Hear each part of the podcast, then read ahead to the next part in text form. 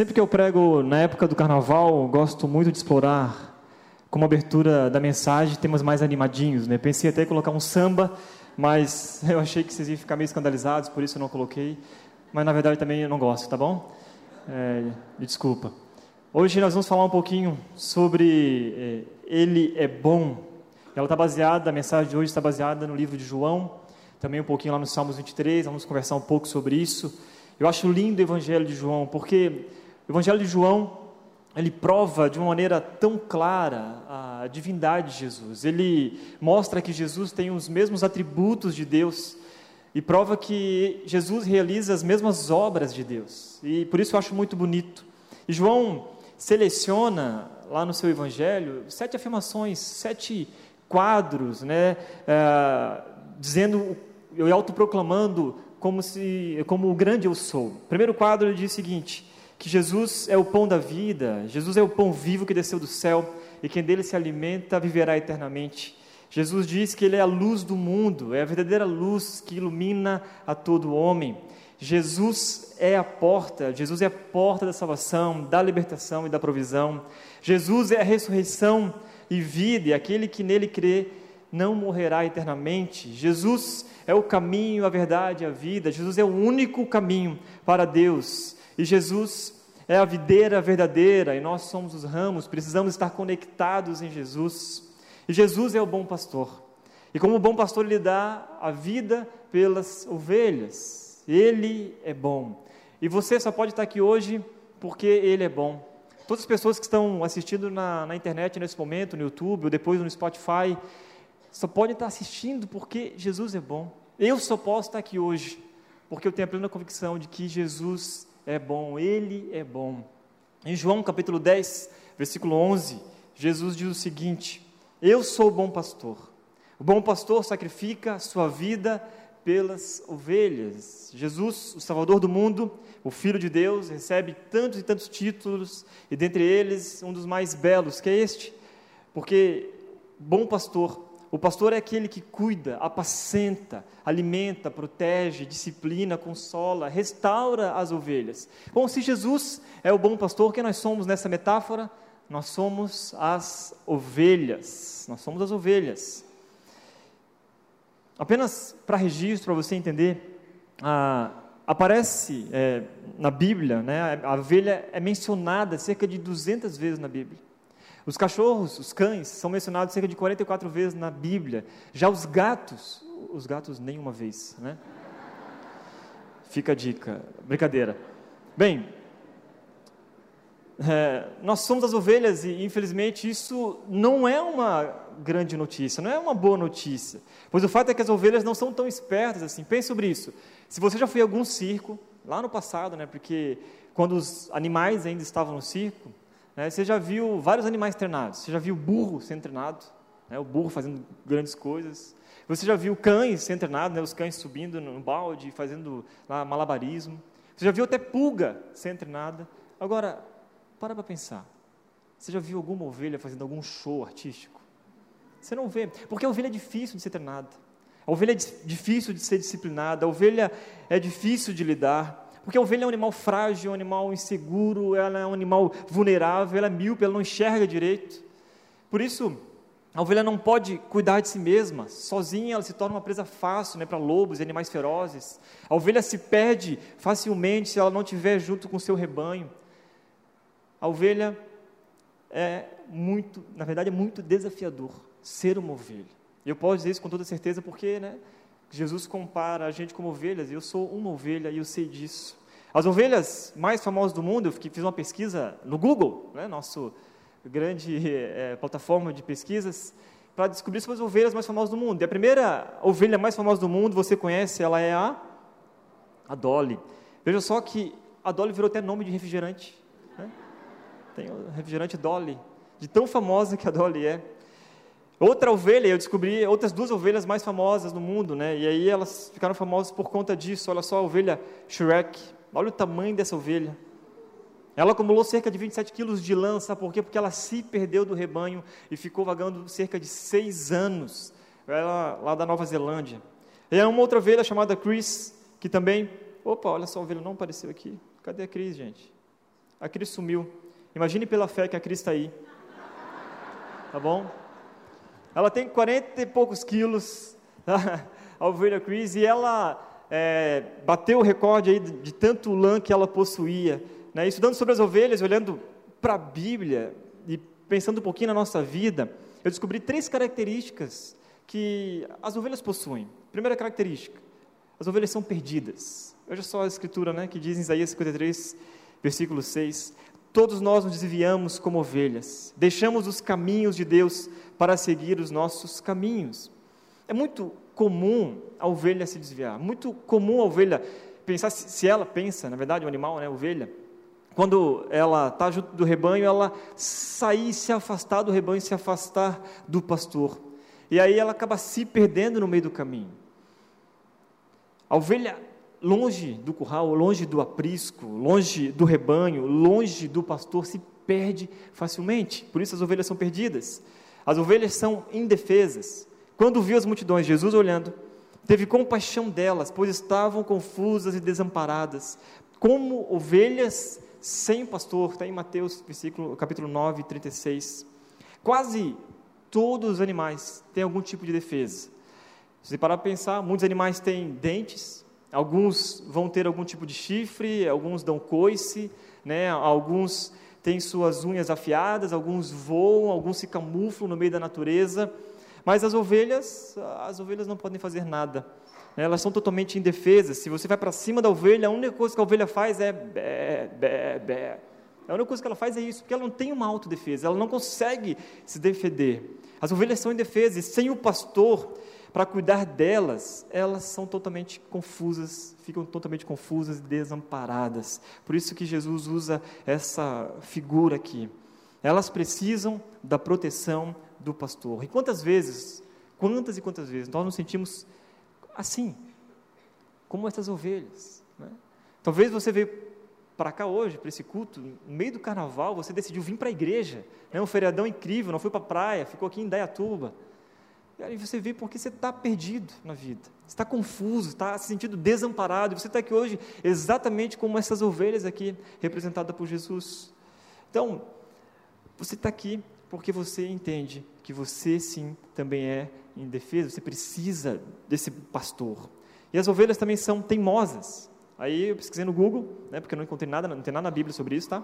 As ovelhas sempre que andam entre duas rochas, se as rochas ficam apertadas, continuam em frente até ficarem presas ao invés de dar a volta. É assim que a ovelha faz, ela fica perdida, longe do pastor, encontra né, uma fenda no meio das duas rochas, elas, elas vão em frente. Elas não dão ré.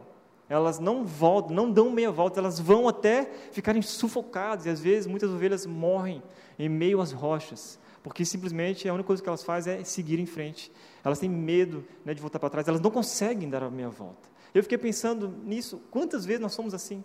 Nós temos vergonha de, de se arrepender, somos orgulhosos ao ponto de dizer que nós estamos errados e a gente não quer dar meia volta, a gente não quer dar um passo para trás né, para ouvir as pessoas, ou às vezes ou, ou entender que de fato a gente precisa dar meia volta. Quantas vezes é interessante que nós somos pior do que mulas, né? Porque mula ainda empaca, né? A ovelha continua em frente. E é muito, muito interessante como Jesus ele trabalha isso, né? Trabalha a figura da ovelha e nos compara com essas ovelhas, porque nós somos exatamente assim. Se você parar para pensar um minuto, você vai perceber quantas e quantas vezes você cometeu grandes erros porque você não quis dar meia volta. Você não quis quebrantar o seu orgulho, né? você foi soberbo e você seguiu em frente. Eu estou falando isso porque eu já fiz isso várias vezes. E eu me identifiquei com essas ovelhas, porque ovelhas são teimosas, são confusas e são né, indefesas. Perdidas, indefesas e teimosas. Estudando sobre esse assunto, sobre ovelha, eu lembrei é, do meu pai uma vez. A gente nunca teve ovelha, mas meu pai era um bom negociador, sempre foi um bom negociador. Para vocês terem uma noção, meu pai um dia trocou uma televisão por um terreno. Imagina só o terreno, né? E olha a TV, que a TV devia ser. E aí ele fez esse negócio, e esse terreno é onde a minha família mora até hoje, lá em Florianópolis, né? Ele trocou a TV por um terreno. Depois de muitos anos, ele comprou uma bicicleta, uma bicicleta cromada, a coisa mais linda. Daí eu e meus irmãos nós nos apaixonamos, nos apaixonamos por aquela bicicleta, mas ela não durou, não durou muito tempo. A bicicleta durou cerca de uma semana. Daqui a pouco ela apareceu com uma cabra Meu pai trocou uma bicicleta linda, maravilhosa, por uma cabra. E aí minha mãe se apavorou, o que, que é isso? Não sei o que, o nome do meu pai é José, né? O que é isso, Zé? Você trouxe uma cabra? Não, não, a cabra ela pode dar leite de cabra, aquele, todo aquele papo de vendedor e negociador, né? Não, vai ser um bom, é, um bom negócio eu fiz tal. E ninguém acreditava que meu pai fez isso. Naquela noite, a cabra, que é parente da ovelha, tá? Ela é, né, primas, começou a ficar apavorada, porque ela estava num lugar diferente, num lugar estranho, não tinha ninguém próximo, ficou amarrada num pé de, de ameixa, nunca me esqueci disso, e no meio da madrugada a ovelha começa, bé, bé. Como é que é o nome do meu pai? Zé. Minha mãe acorda de madrugada e fala o seguinte, ó, a cabra tá te chamando, vá lá. Zé, Zé. E meu pai ficou indignado com aquilo. No outro dia mesmo, a cabra já virou churrasco, todo mundo né, comeu a cabra e foi maravilhoso. Aí eu lembrei dessa história, porque exatamente isso, né? A, cabra não pode fazer nada longe do pastor longe do carro. A única coisa, a cabra não, é ovelha, né? Ela não pode fazer nada. A única coisa que ela pode fazer é gritar. E às vezes grita pelo nome, né, gritou pelo nome do meu pai ainda, danada. Agora, olhando um pouco para o contexto desse momento onde Jesus diz que Ele é o bom pastor, a gente pode perceber lá no capítulo 9 algo muito interessante, que Jesus, ele é, cura um cego, e esse cego é expulso pelos fariseus na, na, na, sinagoga, porque ele diz: Olha, quem me curou foi Jesus, e os fariseus ficam indignados com ele, expulsam aquele cego dali. E Jesus contrasta essa atitude dos fariseus, dizendo que ele é o bom pastor. O bom pastor não vem para ferir as ovelhas, mas para morrer por elas. É nesse contexto que Jesus se apresenta de uma maneira tão especial, porque ele diz que o bom pastor não veio para explorar as ovelhas, mas para dar a sua vida por elas. Os fariseus usavam as pessoas o tempo todo, usavam a situação, as circunstâncias para explorar as pessoas. Jesus amava as pessoas de uma maneira muito especial. O bom pastor é, nos mostra que ele cuida das ovelhas, que ele trata as ovelhas, diferentemente daqueles fariseus. Por isso que Jesus se coloca ali como bom pastor nesse contexto. E aí ele apresenta algumas características essenciais deste bom pastor. E é isso que eu quero te fazer entender hoje, que no final dessa mensagem você possa é, reconhecer que você precisa desse bom pastor. Reconhecer que sozinho, vagando por este mundo, você fica perdido, fica desorientado. E esse bom pastor está aqui hoje. E ele vai falar contigo. Eu quero te convidar a abrir o seu coração, abrir sua mente para entender, através da palavra de Deus, o que ele tem para te dizer nessa noite. Tá bom? A primeira característica do bom pastor é que ele guia e que ele protege. Veja um texto. Mas quem entra pela porta é o pastor das ovelhas. O porteiro lhe abre a porta e as ovelhas reconhecem sua voz e se aproximam. Ele chama as suas ovelhas pelo nome e as conduz para fora. Depois de reuni-las, vai adiante delas e elas o seguem porque conhecem sua voz. Às vezes você precisa tomar alguma decisão, você está perdido, e eu quero te convidar a buscar a Deus, a buscar esse bom pastor, ele vai se revelar a você, ele vai te guiar, ele vai te mostrar qual é o melhor caminho. Ele vai à frente, preparando esse caminho, protegendo, ele vai guiando todos os seus passos. Isso, isso é o que o bom pastor faz. E ele não apenas guia como um desconhecido, é isso que eu acho lindo essa figura aqui. Até porque se fosse um desconhecido, as suas ovelhas não seguiriam. Para você entender um pouquinho, naquela época existiam dois tipos de apriscos, dois tipos de currais, um para o inverno e outro para o verão. No inverno, era um aprisco gigantesco, onde todos os rebanhos se reuniam lá. Então, todos os pastores da região levavam as suas ovelhas para esse aprisco. E ali tinha um porteiro que cuidava. O porteiro né, cuidava para que as ovelhas não saíssem, que nenhum outro pastor, sei lá, outra pessoa pudesse roubar, um ladrão roubar as ovelhas. Então, quando ah, as ovelhas precisavam comer, precisavam se alimentar ou tomar água, o pastor vinha, chegava no porteiro e o pastor chamava as suas ovelhas pelo nome. Ele chamava, né? Oh, fulano de tal, fulano de tal. Ele dava nome para essas ovelhas e ele ia adiante, ia na frente. E as ovelhas o seguiam, porque conheciam a voz do pastor. Já no verão, as ovelhas não precisavam mais ficar naquele grande aprisco lá. Cada pastor pegava suas ovelhas e fazia o seu mini aprisco, seu mini curral. E o próprio pastor era a porta, por isso que Jesus usa eu sou a porta o próprio pastor era porta de entrada para aquelas ovelhas, para aquele curral, para aquele aprisco. E aí o pastor então alimentava suas ovelhas, o pastor então dava de beber para as suas ovelhas, o pastor cuidava e as ovelhas ficavam em volta desse pastor. Esse era o contexto naquela época, né? O bom pastor chama as suas ovelhas pelo nome e as conduz para fora. Depois de reunir as suas ovelhas, ele caminha à frente delas e o que elas fazem? Elas o seguem porque conhecem a sua voz. Ele é o treinador delas, ele é o orientador delas. Isso é, é tão poderoso e lindo porque as ovelhas o conhecem. É, o, o, bom pastor chama as suas ovelhas pelo nome e elas reconhecem a voz dele e seguem porque confiam nele. Ah, Salmos 23, versículo 3 e 4 diz o seguinte: O Senhor é meu pastor e nada me faltará. Ele me faz repousar em verdes pastos e me leva para junto de riachos tranquilos. Renova minhas forças e me guia pelos caminhos da justiça. Assim, ele honra o seu nome. Mesmo quando eu andar pelo escuro vale da morte, não terei medo, pois tu estás ao meu lado. Tua vara e teu cajado me protegem. Quando ele está comigo, não tenho nada a temer. Quando Ele está comigo, minha alma descansa. Quando Ele está comigo, eu sei que Ele está trabalhando em todas as coisas né, para aqueles que amam a Deus. E isso é, é maravilhoso, lindo, e o salmista também usa a, a, a mesma figura do cuidado. Eu não terei, temerei nenhum mal. Por quê? Porque Deus está comigo. É, é o entendimento de que a gente não precisa temer nada, porque Deus está cuidando da gente como suas ovelhas. E talvez alguns de vocês podem pensar, mas como que eu escuto a voz de Deus? Como que eu, como que eu reconheço a voz de Deus? E Deus, gente, pode dizer para você que Deus está falando o tempo todo. Deus fala o tempo todo. Deus fala através da sua palavra. E às vezes você não reconhece a voz desse bom pastor, porque você falta, falta tempo, você não lê, você não busca esse Deus de verdade. Você não reconhece a voz desse bom pastor porque você não está se relacionando com ele. E a nossa missão aqui na rede é essa, né? fazer com que você cresça, um, que você tenha um relacionamento crescente com Jesus todos os dias, não só nesse domingo, não só aqui na rede, mas que todos os dias você possa experimentar esse relacionamento com ele.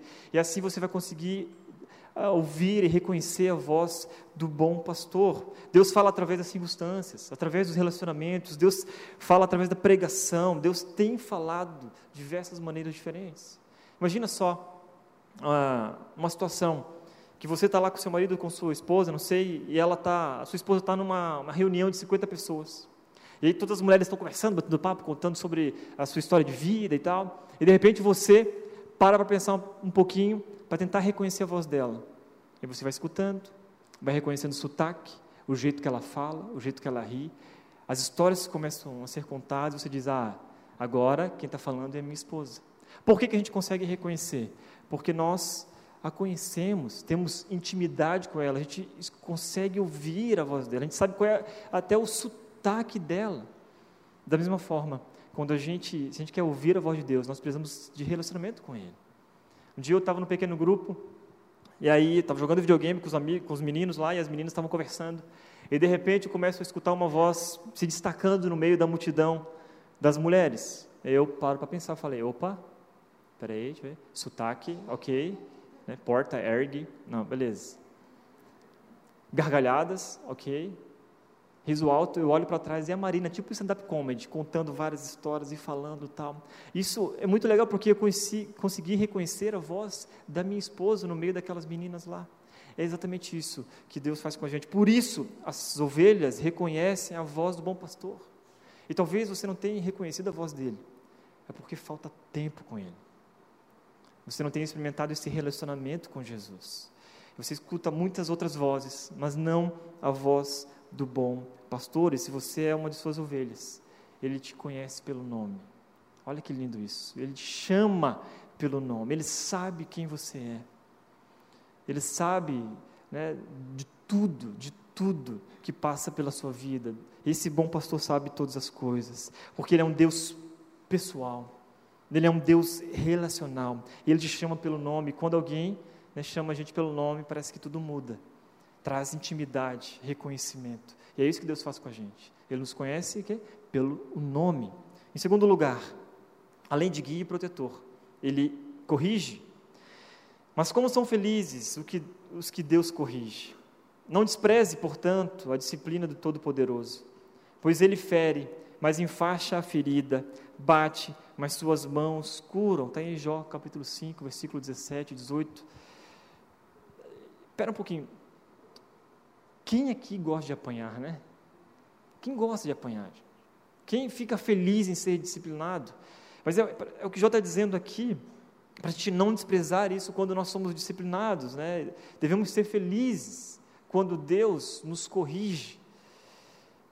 Pode não parecer uma boa notícia quando a gente é corrigido, mas de fato é. Sabe por quê? Porque o bom pastor ama você o suficiente para te corrigir. Principalmente quando nós estamos vagando por este mundo, nós queremos talvez sair do caminho a qual Ele tem preparado para a gente. Às vezes Deus nos corrige para trazer de volta para o caminho dele. E pode não parecer naquele momento algo muito bom, mas é porque Ele faz isso por, por causa do seu grande amor por nós. Ah, ontem à noite, a gente teve um jantar lá em casa com uns amigos e, e a minha filha ganhou um Kinder Ovo. E aí ela ficou toda, né, ai meu Deus, o Kinder Ovo tal. Eu falei, só depois do jantar, tá ok? Eu falei, ah, tá bom, pai. E aí eu peguei o Kinder Ovo e deixei assim em cima de um balcão ali. E fomos jantar, jantamos, aquela coisa toda, né, beleza. E daqui a pouco, eu, eu, a Marina falou assim, amor, vai vir a Carol. Daí eu não dei muita bola, tal, daí depois eu pensei, que silêncio é esse? Quando você tem criança em casa, a casa nunca fica silenciosa. Ela só fica silenciosa quando a criança está aprontando alguma. Não é assim? Pode ter certeza. Ficou em silêncio, vai atrás que alguma coisa errada está acontecendo. E aí eu fui, levantei da mesa, tal, fui atrás e chamei Carol. Ela deu um susto. O Kinder Ovo, que estava já pela metade, pulou da mão dela e caiu no chão e espatifou. Falei, filha, você está comendo o Kinder Ovo agora? Não era para comer o Kinder Ovo? Ela olhou para mim, aqueles olhinhos, né? Sabe aqueles olhinhos de é, gato de Shrek lá? Ela, Xuxa, pai. Eu peguei disciplinei ela e falei assim, filha, não pode comer agora, tal, não era o momento certo, não, não, não é para você comer nada escondido.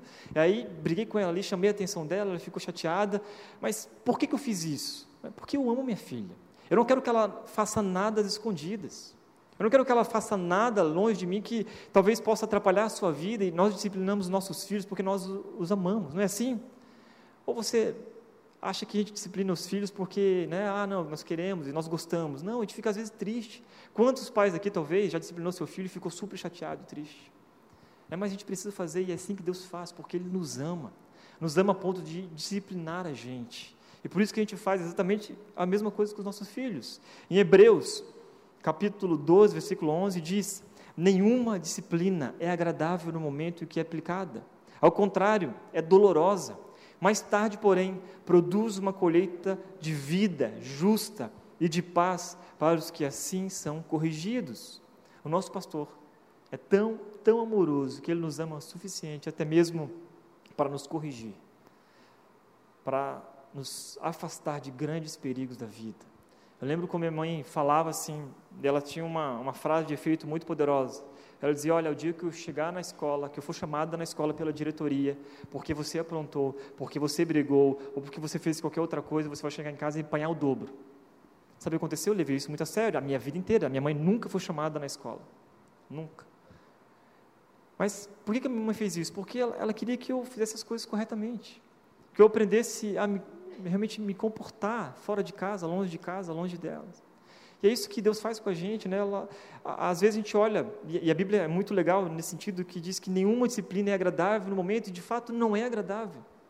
Ninguém gosta de ser disciplinado, ninguém gosta, gosta de tomar um puxão de orelha, né? Ela é dolorosa, mas mais tarde, porém, produz uma colheita de vida justa e de paz para os que assim são corrigidos. Você pode perceber. Né? E talvez você agradece, agradece a Deus por ter sido corrigido na infância, porque você se manteve no caminho. E eu li um artigo sobre o que os pastores amorosos fazem com as suas ovelhas e, e, o que, que, eles fazem? Tem o cajado e o cajado tem aquela curvinha, né? Eles usam aquele cajado para quando uma ovelha rebelde tenta escapar do rebanho, ou ela não quer ficar junto ali com o rebanho quando ele vai levar elas para comer ou beber e ela quer fugir de qualquer jeito. O que, que o pastor faz? Ele pega aquele cajado e quebra as pernas da ovelha. E é cruel, a cena é cruel. E talvez você já viu aquela imagem do pastor carregando as ovelhinhas no ombro, né? Gente fala, nossa, que lindo, temos quadros espalhados, né? Ali a ovelha está com a perna quebrada. Que a ovelha estava rebelde e o pastor quebra a perna dela e caminha com ela, anda com aquela ovelha, passa tempo com ela, vai ensinando a ovelha que o melhor lugar para ela está é naquele rebanho, é naquele aprisco, ao lado do pastor, sendo cuidado por ele, e ela vai crescendo, né, a, a perninha vai sendo curada, e quando finalmente ela cura, ela jamais sai dos caminhos, dos caminhos ali onde o pastor ensinou. Por isso que às vezes Deus faz exatamente isso com a gente, às vezes Ele quebra as nossas pernas, Deus nos disciplina né, de tal forma nas nossas vidas para a gente aprender. E quantas vezes Deus tem quebrado a gente, quebrantado, né? quebra o nosso orgulho, quebra a nossa soberba. Coisas acontecem e são permissões de Deus para a gente voltar para Deus, olhar para esse bom pastor, o quanto ele tem sido bom com a gente, o quanto ele é maravilhoso e o quanto é importante nós estarmos debaixo desse cuidado. Eu lembro de um exemplo também de quando eu era seminarista e e foi uma das coisas, uma, das lições mais lindas que eu aprendi na minha vida, e foi dolorosa no início. Eu fui convidado a preparar uma viagem missionária para a Espanha e para a Itália. Eu já tinha ido dois anos atrás, então eu já tinha experiência né, de preparar viagens missionárias. Aí o pastor Pascoal Piragini, da primeira igreja batista de Curitiba, me chamou e falou: oh, você vai montar uma equipe, montar um time, vai treinar esse time e você vai lá para fazer a viagem missionária. Eu fiz isso durante alguns meses.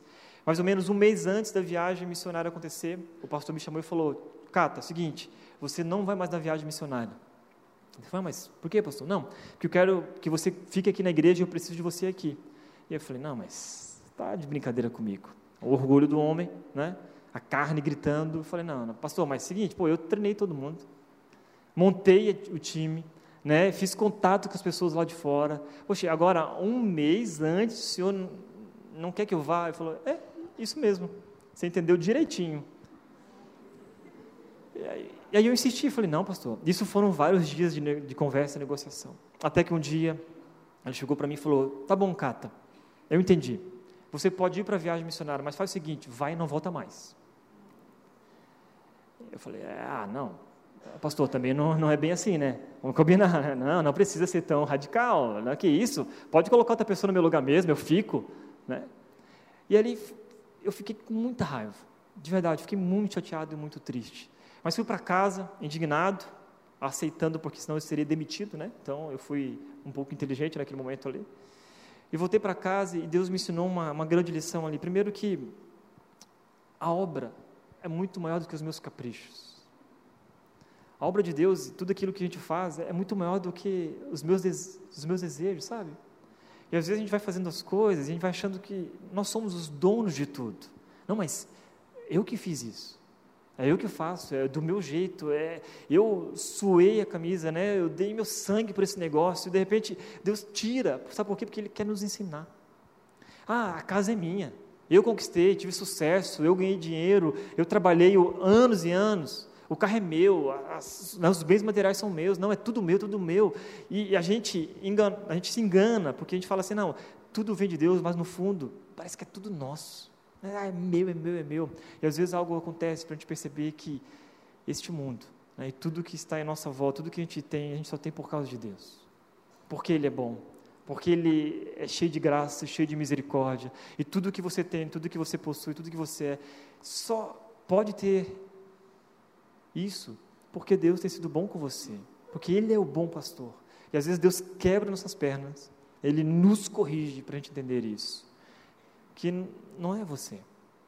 Essa igreja que está acontecendo aqui não é por causa do Tiago, não é por causa dos pastores que estão aqui, por causa da liderança, não é porque Jesus está aqui fazendo um grande movimento nesse lugar. A partir do momento que nós nos orgulharmos, a partir do momento que a gente, sabe, se sentir soberbo por algo, Deus vai quebrar nossas pernas, Ele quebra porque Ele nos ama, Ele nos corrige porque Ele, Ele entende que isso é necessário. Em terceiro lugar, Ele salva e sustenta. Ele diz: Sim, eu sou a porta, quem entrar por mim será salvo, entrará e sairá e encontrará pasto. O ladrão vem para roubar, matar e destruir. Eu vim para lhes dar vida, uma vida plena que satisfaz. Jesus é aquele que nutre nossa alma e sustenta o nosso corpo. Jesus é a porta, é por meio dele que vivemos, nos movemos e existimos. Não tem, nele temos rica e completa satisfação, provisão para o hoje e para a eternidade. Lembra que eu falei do aprisco? Agora ele se coloca como a própria porta. A única forma de entrar nesse aprisco, o caminho, o único caminho de alcançar a eternidade é o próprio Jesus, o bom pastor. Ele é a porta da salvação. Isso significa que não existe outra forma de ser salvo. Não são os ritos. Não é a rede. Às vezes você vem para a rede e você ainda não teve encontro com Jesus. Entenda isso, não é a rede, não é essa estrutura aqui, não é o batismo. Nada disso salva. A única, o único caminho é Jesus Cristo. A única porta para a eternidade é Jesus. Mas ele não apenas salva, ele provê o que nós precisamos, ele cuida de tudo. Eu gosto dessa da fotografia do Salmo 23 lá. O Senhor é meu pastor e nada me faltará. Ele me faz repousar em verdes pastos e me leva para junto de riachos tranquilos. Como eu falei, a ovelha só vai conseguir descansar, porque ela é indefesa, né? Então, imagina a ovelha vagando, ela jamais vai sentar num gramado sozinha, se não tiver o pastor do lado. Sabe por quê? Porque o lobo pode vir devorá-la. A ovelha jamais consegue é, achar um riacho tranquilo se não for o pastor guiando, direcionando, sabe por quê? Porque a ovelha não sabe, ela vai, ela, ela quer, ela tem sede, ela vai beber. E, e, e é lindo a figura né, do salmista, Davi, que olhando para essa figura do pastor e da ovelha, como ele faz, porque ele leva a ovelha a riachos tranquilos, porque se a ovelha for beber em algum riacho agitado, o que, que a ovelha faz? Ela vai beber, ela cai, e ela é uma bola de pelo, ela vai morrer afogada, ela não consegue sair, ela não consegue nadar. Aquilo tudo leva a ovelha para debaixo d'água. E é essa figura né, do cuidado de Deus, de que Ele salva, de que Ele é a provisão, que Ele nos diz que Ele veio para dar vida, uma vida plena, que satisfaz, e talvez falta na sua vida a presença desse bom pastor. Você tem buscado satisfação em tantas outras coisas. Satisfação no casamento e você não tem encontrado porque a satisfação plena não está ali. Nos filhos você não tem encontrado porque a satisfação plena não está ali. No trabalho, na sua carreira, nos estudos, nos amigos, nos relacionamentos, até mesmo na igreja como estrutura. E o único lugar que você vai ter uma plena satisfação é em Jesus. Ele é o bom pastor o nosso grande provedor. Ele fornece tudo materialmente, aquilo que a gente necessita, a provisão, né, o pão nosso de cada dia, é isso que ele provê de maneira tão especial. Ele fornece principalmente para as nossas almas, nos garantindo a eternidade, nos salva, nos cura. E se você está aqui hoje, talvez você não deu esse passo ainda em direção a esse bom pastor, porque ele é a porta. Deus está te convidando a entrar nesse aprisco. Essa é a presença do bom pastor. Talvez por não compreendermos isso, nosso coração, a nossa vida acaba se tornando meio sem esperança e nos enchendo de ansiedade. A gente fica perdido, como ovelhas desamparadas. Assim como o Billy Graham expõe, ele fala muito bem sobre isso, ele diz o seguinte, que a ansiedade é o resultado natural de centralizarmos nossas esperanças em qualquer coisa menor do que Deus e Sua vontade para nós. Então, quando você se concentra em algo menor do que Deus, isso vai trazendo desesperança para você, vai te deixando ansioso, vai te deixando perdido. Sabe por quê? Porque você não consegue. Nós somos ovelhas e precisamos do bom pastor. Nós não conseguiremos andar sozinhos. Precisamos dele. Quem é o seu Salvador? Onde você tem depositado a sua confiança? Quem é o seu provedor? De onde vem o seu sustento? Se você conseguir responder isso, né, quem é o seu Salvador, onde você tem colocado a sua confiança, quem é o seu provedor, vai te mostrar o estágio de vida onde você está. Jesus morreu, ressuscitou e voltará, é isso que a gente crê. E como bom pastor, ele morreu, como grande pastor, ele ressuscitou, mas como supremo pastor, ele voltará para buscar as suas ovelhas, buscar o seu, seu rebanho. Jesus voltará com poder e grande glória. Isso, quero dizer para vocês, é um privilégio sermos ovelhas desse grande e supremo pastor. Nós vamos ouvir uma canção agora e eu quero te convidar a refletir e praticar, vai ser essa canção. E conforme o Toto vai ali nos levando e cantando essa canção, quero te convidar a pensar sobre ela. Você vai orar aí no seu lugar, você vai refletir, vai tentar entender o que Deus tem para você nessa noite aqui. Depois eu volto e continuo e oro por você também.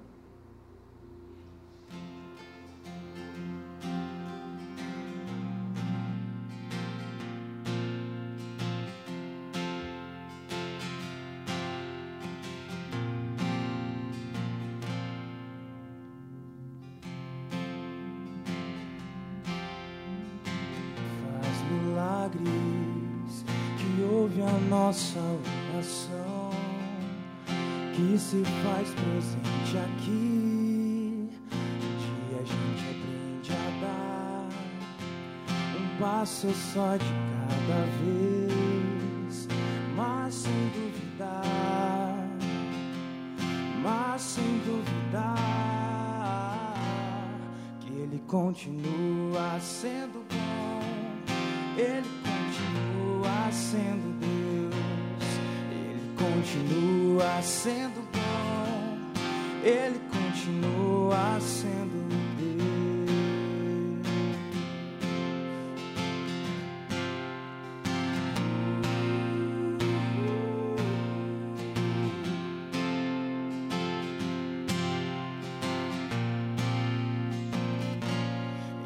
Chega o dia de viver tudo que se aprendeu.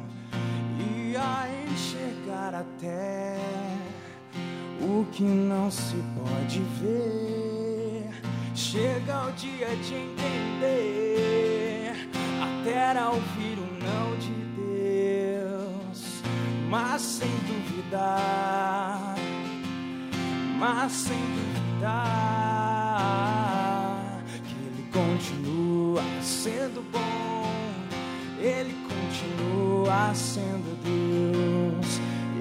continua sendo bom, Ele continua sendo Deus.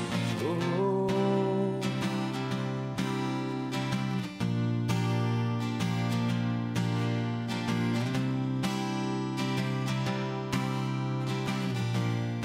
Vamos cantar juntos.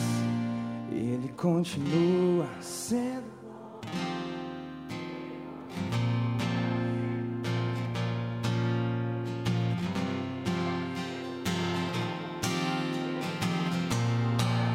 forte.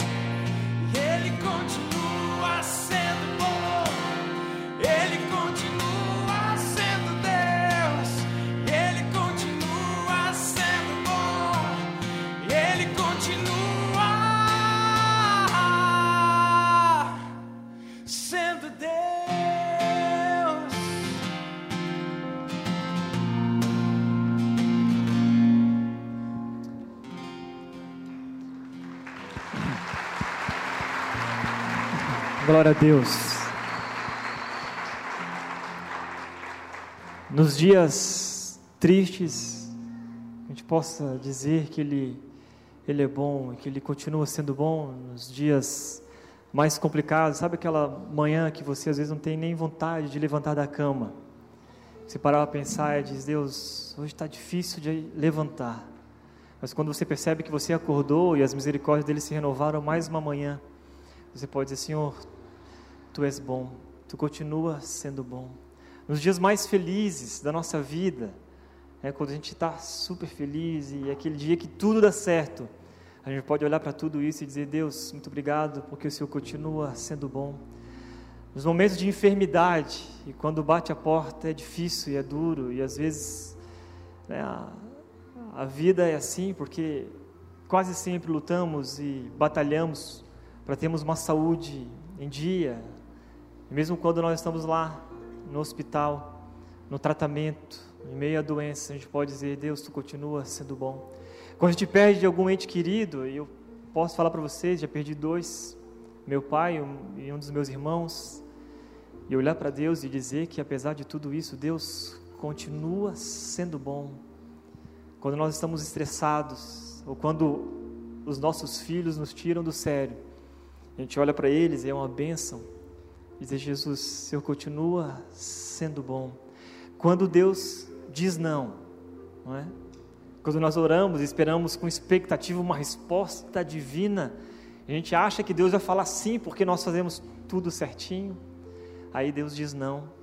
E nesse momento, a gente pode dizer com fé que Ele continua sendo bom. Que essa noite você possa dizer isso com as tuas palavras. Deus, tu continua sendo bom. Quero orar por você nesse momento. Feche seus olhos. Talvez você está aqui hoje ainda, de repente você já faz parte do rebanho de Deus. Você já é uma ovelha. Ou talvez você é uma ovelha perdida que veio parar aqui hoje e está perdida, caminhando longe do bom pastor, longe de Deus. Deus te trouxe aqui hoje. Ou quem sabe, você é aquela pessoa que nessa noite Deus falou contigo se apresentou como bom pastor e você quer fazer parte desse rebanho, você hoje pode dizer: Deus, eu entrego a minha vida ao Senhor, eu quero ser a sua ovelha, eu quero ser cuidado por ti, eu quero me sentir protegido, eu quero me sentir amado, eu quero realmente ter a certeza e a plena convicção de que eu sou salvo no Senhor. Eu quero ter a plena satisfação, quero viver uma vida abundante Faça a tua oração aí, nós vamos orar juntos e essa noite será uma noite marcante para a sua vida. Senhor Jesus, muito obrigado, Deus, por tudo que o Senhor tem feito na nossa história.